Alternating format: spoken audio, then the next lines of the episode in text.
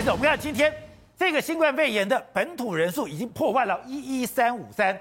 当然，我们已经被教育到说，哎，我们现在要共存，现在只要中重症控制好的话，我们可以继续的走下去。可是问题是，我们要共存，要把控制中重症，我们的筛检，我们的所谓的这个口服药够吗？是的，宝杰哥哈，今天正式破万，我们先本基本上不看左边这张图，要看右边这张表。看你要看右边这张表的右边，就是中重症的这个比例哈，基本上加起来还不到大概两百个上下，所以基本上我们的病房其实是够的，只是说呃北部可能有些局部的医院它可能有这个调度上的问题，但只要调度的过来，基本上是够的。现在反而是将近九成呃九成九甚至九成九十九点七左右都是轻重轻症这样病人。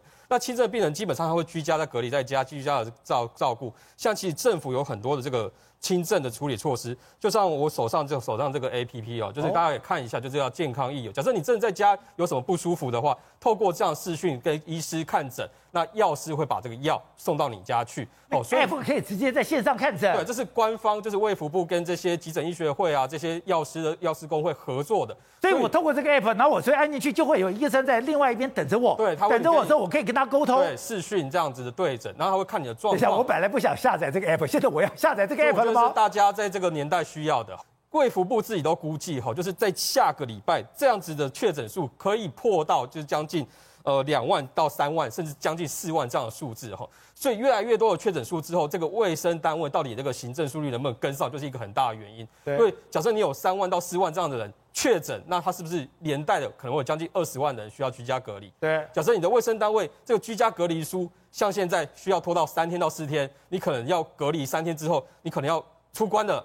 你的居家隔离书都还没拿到，这样其实会有很大的问题哦。再次呼吁政府单位赶快把这些健保快易通啊，跟健保这些连线的东西啊，赶快就是真真的你验到 PCR。这样，我如果还没有拿到这个隔离书，或者没有拿这个，那我可以用这个 app，然后我可以有医生帮我这个所谓的远端帮我看诊吗？看诊应该是没太大问题，但会有很多的这种社会经济上的问题，比如说我没有拿到居家隔离书，但是我确的确有确诊，那我要怎么跟公司请假？请假，我要怎么去跟保险请？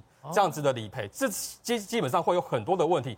那另外就说这个疫苗啊，还是重中之重。我们现在赶快把这个疫苗打起来。我们看到七十五岁以上的，我们基本上一剂跟两剂都还不到，对这个八成哈。我们跟韩国比还是差很多。那之前何美香老师也有讲过啊，你这个基本上你如果一剂都没有打的话，你这个重症的比率是这个打了三剂的四倍。好，所以大家这个长者一定还是要去打这个疫苗。